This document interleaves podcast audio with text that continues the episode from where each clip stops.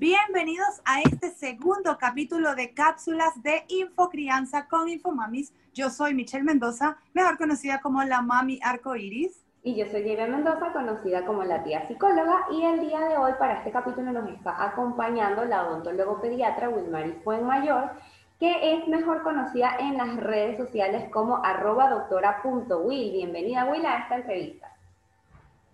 Hola Michelle, muchas gracias por la invitación y bueno, me siento de verdad muy honrada de poder conversar hoy con ustedes. Bienvenida, Wilmari, y me gustaría acotar por acá que Wilmari es quien asiste a nuestro querido Infomatis. Eh, Wilmari les cuento un poquito de su ámbito profesional, aunque ella nos va a especificar un poquitico más, pero Wilmari es odontólogo pediatra y además es certificada en consejería y promotora de lactancia materna.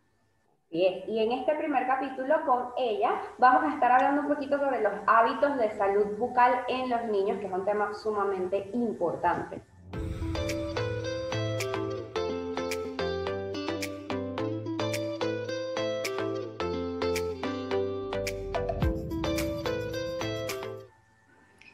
Wilmari, primeramente nos gustaría que nos contaras un poquito sobre tu parte profesional. Cuéntanos sobre ti, sobre esas especialidades que tienes, eh, sobre tu carrera. Cuéntanos un poquito, ¿dónde estudiaste? Bueno, fíjate, Michelle, eh, yo soy odontólogo egresada de la Universidad del Zulia. Egresé hace aproximadamente 14 años. Me gradué en el 2015 de la Universidad del Zulia y em, aproximadamente hace tres años comencé el posgrado de odontopediatría en la Universidad del Zulia. Y bueno, actualmente, gracias a Dios, antes de, justo antes de la pandemia, pues pude culminar lo que fue mi escolaridad y mi residencia en los hospitales. Y bueno, actualmente me encuentro en un proceso de espera, como creo que hemos tenido que estar todos debido a la situación, de espera de, de mi título y bueno, esperando Dios mediante que, de verdad pueda darse este año. Con respecto a la consejería y a la certificación de consejería y promoción en lactancia materna, eh, la obtuve en la Universidad del Zulia también en un programa llamado Lactaluz. El programa Lactaluz es un programa que tiene mucha trayectoria eh, en la universidad, incluso las certificaciones que te dan son certificaciones a nivel internacional también. Y bueno, también tuve la oportunidad de estudiar con ellos, a su vez también de hacer diversos talleres como de alimentación complementaria, que va muy acorde a, lo que es la parte de mi especialidad, ya que los odontopediatras se encargan del cuidado de, los niños y de, y de la gestante cuidamos los dienticos de los niños desde que están en la barriga de su mamá, al igual que cuidamos a la mamá también. Y muy aunado a eso que somos 100% defensores de la lactancia materna exclusiva. Y hacemos mucho en eso. Entonces, por eso todo ortopediatra es fundamental que se tiene que entrenar en lo que es la consejería de lactancia materna. Excelente. Y mira, cuéntanos un poquito, como primero estuviste ejerciendo eh, a manera general en la parte de odontología, ¿qué fue lo que te hizo querer especializarte en esa parte de infancia, especializarte en los niños? Ok, fíjate, Jay, que eso fue em, siempre, fue algo que me apasionó, ¿ok?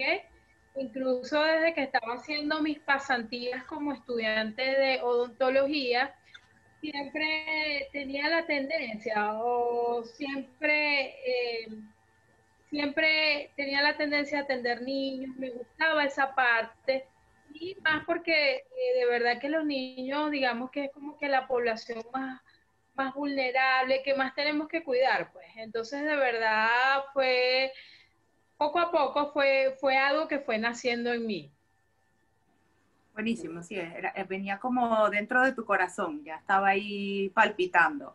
Will, mira, ah, yo ya conozco ¿verdad? Cómo es tu abordaje con los niños, lo cual me fascina, pero me gustaría que a toda esta comunidad de mami y papis que nos están viendo y, y siguiéndonos por acá por nuestro canal de YouTube, les comentaras un poquito cómo es tu abordaje con el niño, cómo lo enamoras o lo conquistas para poder hacerle ese trabajo. Bueno, fíjate algo, Michelle. Eh, siempre me gusta guiarme a través de un protocolo, porque básicamente nosotros no, no vemos solo dientes, nosotros, digamos, vemos todo un conjunto de cosas, ¿ok? Y siempre, y realmente me gusta estudiar el entorno familiar del niño, ¿ok? Saber de dónde viene ese niño, si vive con mamá y papá, si es un niño que vive solo con mamá, incluso si es un niño que no vive ni con mamá ni con papá, que en estos casos se está viendo mucho que están siendo criados por sus abuelitos, porque tuvieron que, tuvieron que irse del país. Y bueno, fíjate que eh, cada niño, o sea, no es una, no es, no es una, una, como una receta de cocina que a cada niño vamos a abordarlo de la misma manera. Eh, todo tiene que ser diferente dependiendo a, a, todos estos aspectos que te estoy comentando. Aunado a ello también, eh, me gusta también eh, estudiar el temperamento del niño, porque como todos sabemos, todos venimos ya decodificados con un temperamento. Entonces, fíjate que hay niños que son flemáticos, hay niños que son coléricos, sanguíneos. Entonces, me gusta mucho eh, conocerlo, eh, entenderlo, de dónde viene, para saber cómo abordarlo. ¿Por qué? Porque fíjate que no es un secreto para nadie que el odontólogo eh, produce mucha ansiedad en cualquier persona, produce mucha ansiedad. Entonces, nosotros para poder tener un tratamiento exitoso debemos bajar esos niveles de ansiedad del niño en caso de que los tenga, porque otra cosa que necesita estudiar en esos niños es la experiencia que han tenido los padres con el odontólogo. traumatizados, que ya han venido con experiencias terribles con el odontólogo y lo han manifestado en el hogar y ese niño ha llegado a escuchar eso, sabemos que vamos a tener un niño temeroso porque ya es una experiencia eh, que, escuchó en mamá, escuchó en papá y decir que es malo. Por eso yo a veces le pregunto, ¿por qué tiene miedo? ¿Qué le dijeron? ¿Qué escuchó? ¿Qué vio? Entonces es bueno también eh, estudiar cómo es esa experiencia de los padres, preguntarle a ellos. Incluso siempre le digo a los padres que hay ciertas cosas que no podemos hay ciertas palabras y cosas que no podemos decir en, el momento de la consulta. Incluso padres siempre recomiendan, mira, debemos bajar los niveles de ansiedades porque recuerda que todo eso lo transmites al niño en el momento de la consulta. Entonces tenemos un niño tranquilo, un niño calmado, un niño sereno y por supuesto vamos a tener un tratamiento exitoso. Entonces un niño adaptado a la consulta, que le gusta ir al odontólogo, va a ser un buen paciente de adulto. Perfecto. Es decir, que entonces tú conversas con los padres antes de iniciar este, el tratamiento con el niño, ¿no? Sí, fíjate algo que incluso ya yo tengo, yo le mando a los padres unas indicaciones previas antes de la consulta, se las mando vía WhatsApp, donde les digo, mira, no vas a decir esto, no puedes hacer esto, no nombres esto, y donde se les explica más o menos en, qué se va a basar la consulta, porque eso es muy importante también. Siempre me gusta decirle a los padres todo lo que se va a hacer en la consulta. O sea, que nada de lo que se vaya a hacer allí los, los agarre como desprevenidos, como para que ellos digan, epa, o sea, a mí no me dijeron que a mi hijo le iban a hacer esto o le iban a decir esto. Todo siempre es conversar previamente con los padres. Eso se basa en el respeto al niño. Perfecto. Mira, y retomo eso que nos estás comentando como para preguntarte, ¿cuáles vendrían siendo las pautas que le darías a los papás cuando tienen que llevar a un niño por primera vez al odontólogo? O sea, ¿qué, les recomendarías hacer en casa como para que el niño ya esté preparado para esta visita? Bueno, primeramente me gusta decirle a los padres, eh, primero, debes estar tranquilo, debes estar calmado, porque si estás angustiado, vas a generar angustia en el niño. Segundo, eh, hay palabras que bajo ninguna circunstancia podemos mencionar en la consulta, como son te va a apoyar, eso le va a doler, preguntas como, epa, eso le va a doler, te van a apoyar, eh, eh, qué es lo que le va a hacer, cómo lo vamos, o sea, siempre lo explicamos de maneras muy, muy, siempre le explicamos al niño todo lo que le vamos a hacer, pero tratamos de evitar, si vamos a inyectar, no vamos a decir, el papá no, no debería decir, mira, es la puya muy grande con la que te van a poner, o sea, esas palabras están prohibidas, miedo, dolor, agujas, esas palabras están súper prohibidas en la consulta. Segundo, siempre eh, le, indico a los padres ciertos juegos, ciertas cosas para que vean al odontólogo como su amigo, no para que lo vean como un generador de dolor, un generador de miedo. Siempre les digo, mira, habla con tu hijo, dile que va a un lugar muy especial donde se van, donde van a hacer cosas, los dientes. Y por supuesto, algo que me parece muy importante, que es el reforzamiento positivo.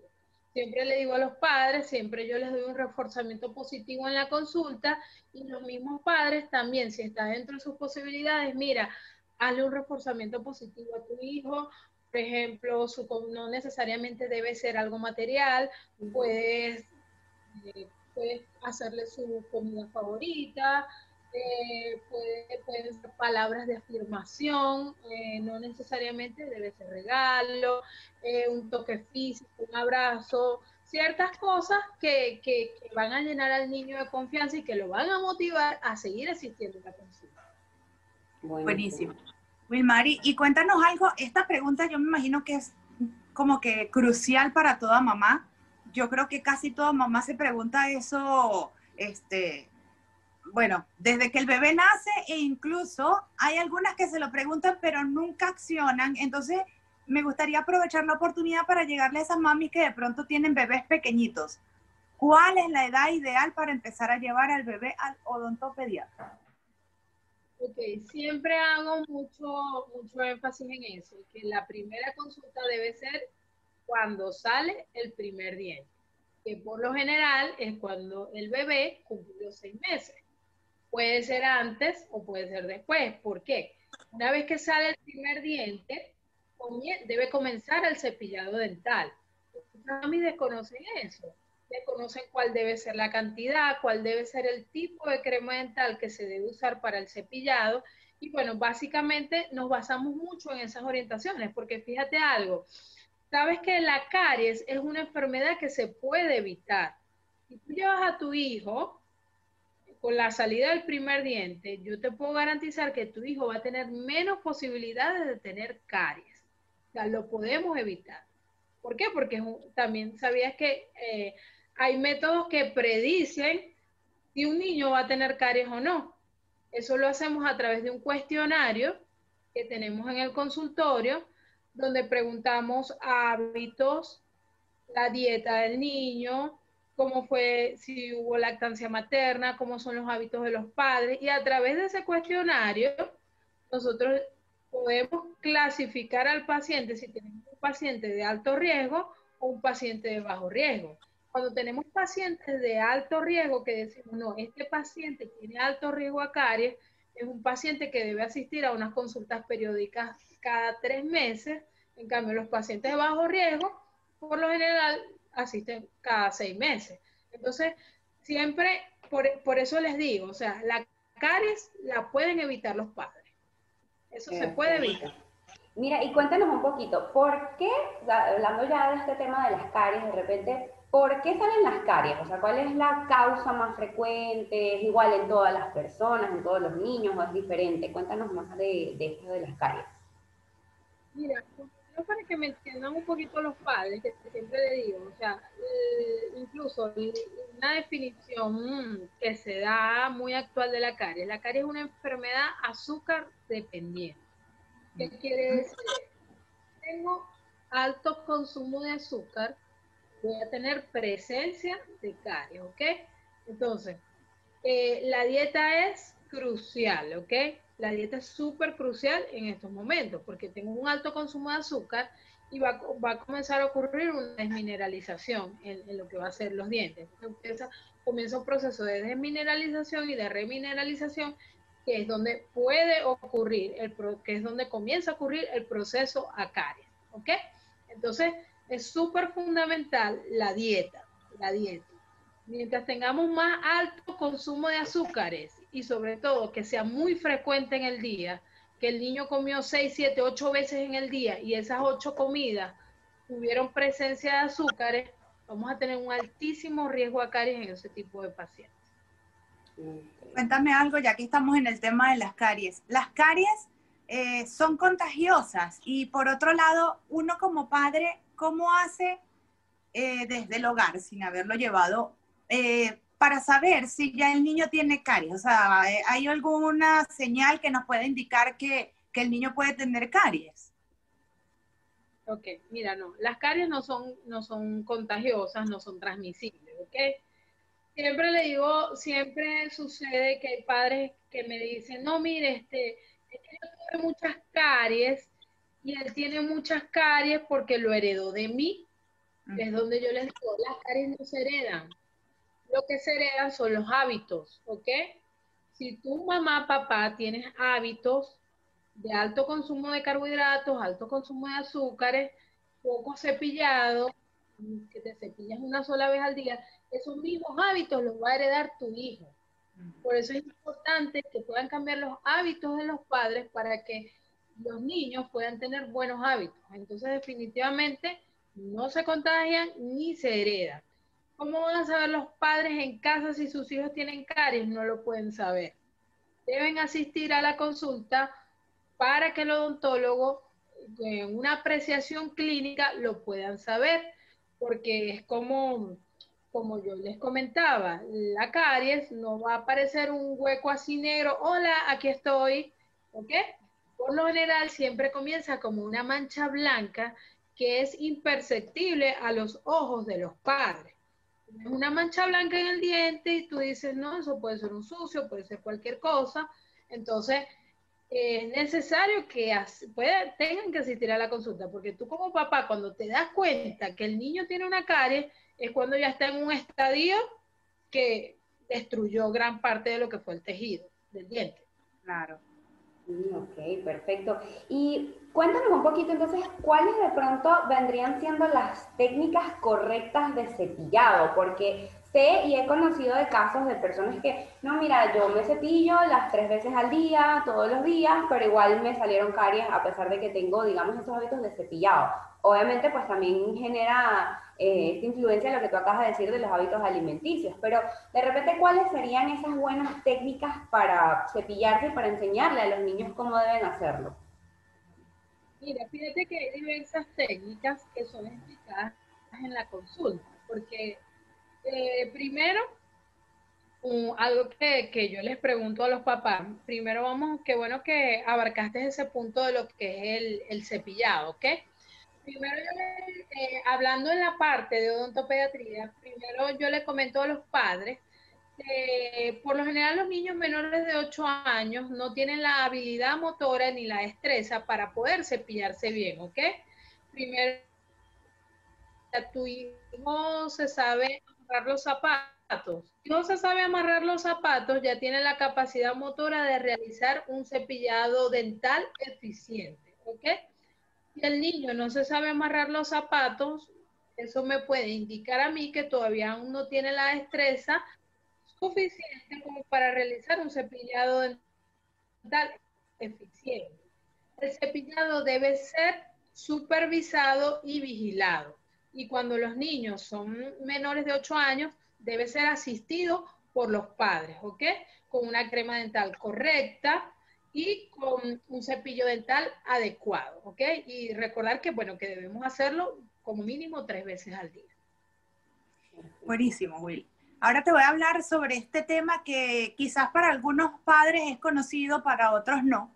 Eh, yo particularmente lo conozco porque yo lo padezco y también mi hijo, qué es el bruxismo, pero explícanos tú un poquito. Este, yo les voy a comentar a los papis para que sepan, es ese chillido o ese chasquido que hacen los niños con los dientes algunas veces de noche, otras veces también en el día, pero cuéntanos tú como especialista, Wilmary, un poquito sobre el bruxismo, de qué trata esto y, cómo, cómo se debe tratar. Bueno, fíjate algo. Eh, cuando hablamos de, eh, hay dos tipos de bruxismo, ¿no? Tenemos el, bruxismo en vigilia cuando es en el día, ¿ok?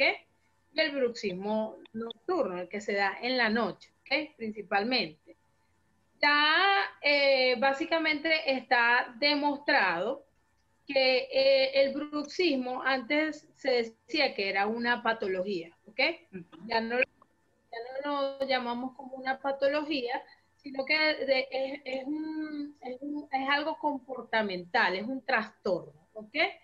Y básicamente este trastorno está dado por diversas, por diversas causas. Una de las causas puede ser el exceso de pantalla en niños, ¿ok? Cuando hay un exceso de pantalla en los niños, vamos a tener ese apretamiento, ese rechinamiento que escuchamos en la noche. Y otro indicio de otro, mm, otra causa que puede ocasionar el bruxismo puede ser eh, por problemas respiratorios. Cuando tenemos niños que no pueden respirar bien, que tienen problemas para respirar, sabemos que una, respuesta puede ser el bruxismo. Igualmente alguna situación de estrés, algo que estén viviendo en la casa, niños que están viviendo eh, situaciones de bullying, etc. ¿Qué pasa? Por lo general, nosotros vamos hacia lo que, vamos hacia la causa del bruxismo, ¿ok? No es que yo le voy a colocar un dispositivo en la boca y el dispositivo va a eliminar el bruxismo, porque eso no es así. Como eh, antes se creía que, bueno, coloco un dispositivo y, se va a eliminar el bruxismo. Eso nosotros vamos hacia, las causas, hacia qué es lo que me está produciendo el bruxismo. Incluso ahí hacemos interconsultas con psicólogos, hacemos interconsultas con, con otorrinos, etcétera. Perfecto. Y mira, cuéntanos una cosa. Eh, si los niños tienen los dientes chuecos, tienen la mordida torcida, si pues tienen algo, ¿es necesario que usen aparatos? ¿Qué tendrían que hacer los padres en esta situación? Obviamente pues llevarlo al odontólogo, pero ¿cuál vendría siendo como que la guía y si realmente es necesario para todos los niños que tengan los dientes chuecos eh, usar algún tipo de aparato? Bueno, eh, nosotros básicamente trabajamos con algo que se llama ortopedia funcional de los maxilares. La ortopedia eh, básicamente eh, trabaja sobre las bases óseas de los dientes. Entonces, yo siempre le digo a los padres, porque a veces los padres llegan con niñitos muy chiquititos y me dicen, no, es que él tiene los dientes así y a mí me dijeron que tenía que esperar. No, básicamente no debemos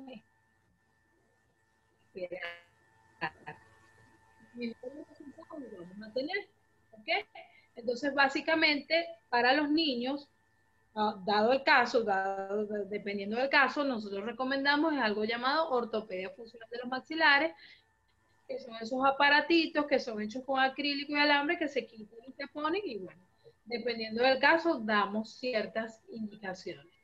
Igual trabajamos con lo que es erradicadores de hábitos, cuando tenemos niños que, se chupan el dedo, que son respiradores bucales, Esos son hábitos que me están afectando la función y a su vez al afectarme el buen funcionamiento, pues voy a tener malposiciones dentarias que pueden ser originados por eso. Buenísimo. Wilmari, y una preguntita que te quería hacer. Em, de repente no solamente hablando en tu consulta, quizás lo puedes haber visto cuando hacías eh, las prácticas de grado en el hospital allá en el Zulia, pero hablemos en líneas generales entre ambos casos. ¿Cuál ha sido mm, como que uno de los casos más fuertes o, más este, duros que te ha tocado atender? Bueno, fíjate algo. Eh, eh, en el hospital universitario donde hice mi residencia, eh, había un programa que se llama Fundación Innocent. Eh, la Fundación Innocent nosotros eh, nos encargábamos de atender los pacientes que eran VIH positivos. Y era súper impactante la cantidad de niños, mira, de verdad, niños súper llenos de vida, alegres, y cómo te explicaban su enfermedad, pues. O sea, eh, una de las cosas que de verdad más me tocó y más me impactó, que una vez conversaba con una niña y me decía, no, es que yo tengo una enfermedad en la sangre porque hay un gusanito que está en mi sangre y, y tengo que cuidarme mucho. Y bueno, eh, de verdad que eso fue una de las cosas, esa enfermedad eh, y, y, como ellos estaban al tanto de su enfermedad, lo sabían y, y por lo general siempre eran niños que, que, que, por lo general sus padres ya habían muerto.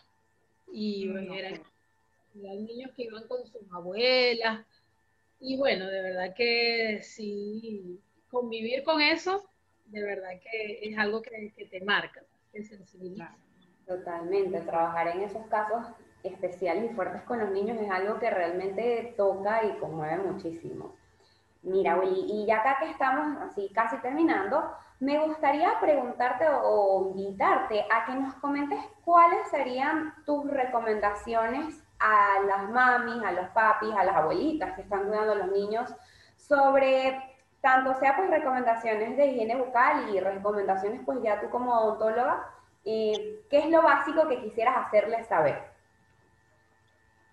Bueno, ¿qué es lo básico que quisieras hacerles saber? Primeramente, mamis y papis, la caries dental es una enfermedad, ¿ok? Es una enfermedad como la diabetes, es una enfermedad,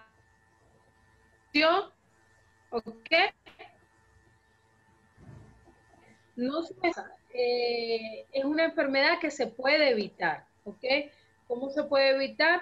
Con una consulta odontológica a tiempo, con una consulta, como ya les expliqué anteriormente, con la salida del primer diente del bebé. Bueno, si ya tu hijo cumplió, tiene más, tiene más del año, más de los dos años y nunca lo has llevado a una consulta, es súper importante que pueda asistir a la consulta, ya que con eso le vas a dar calidad de vida a tu hijo. Cuando mantenemos a nuestros hijos libres de enfermedades, les estamos dando calidad de vida, ¿ok? Y creo que eso, que eso es como padres todo lo que queremos para nuestros niños. Y con respecto a las recomendaciones del cepillado dental, como siempre lo recomiendo, cepillen a sus hijos con cremas dentales que tengan una cantidad de flúor adecuada, ¿ok? Siempre hay cremas dentales que tienen cantidades de flúor que no son apropiadas y que no nos van a proteger, no van a crear el efecto protector contra las caries. Eso es súper, súper importante. El uso de enjuague bucal, eh, si lo vas a usar, debe ser un enjuague bucal que contenga flúor y no tenga alcohol, ¿ok? Y el hilo dental, súper importante también. Y recordar los hábitos de los padres. Si los padres tenemos buenos hábitos, los niños van a tener buenos hábitos. Recordemos que ellos copian todo lo que ven de nosotros. Entonces todo comienza por nosotros. La alimentación también súper importante. Reducir las cantidades de azúcares. Un niño no tiene por qué comer dulce todos los días. Eso es súper importante y siempre lo recalco, eliminar toda la cantidad de, de dulces que podamos. Perfecto, muchísimas gracias. De verdad que encantadas con tu aporte y agradecidas con esta excelente colaboración que hiciste con nosotros en Alianza. Y bueno, Gracias, gracias a todos los que se conectaron con nosotros y por favor no olviden suscribirse aquí abajo eh, para que sigan aprendiendo con nosotros un poquito de infocrianza con las cápsulas de infocrianza de Infomames. Así es, nos vemos en el próximo capítulo y bueno, muchísimas gracias Will. Ya saben, recuerden seguirla como arroba doctora.will. Bye. Bye. Chao.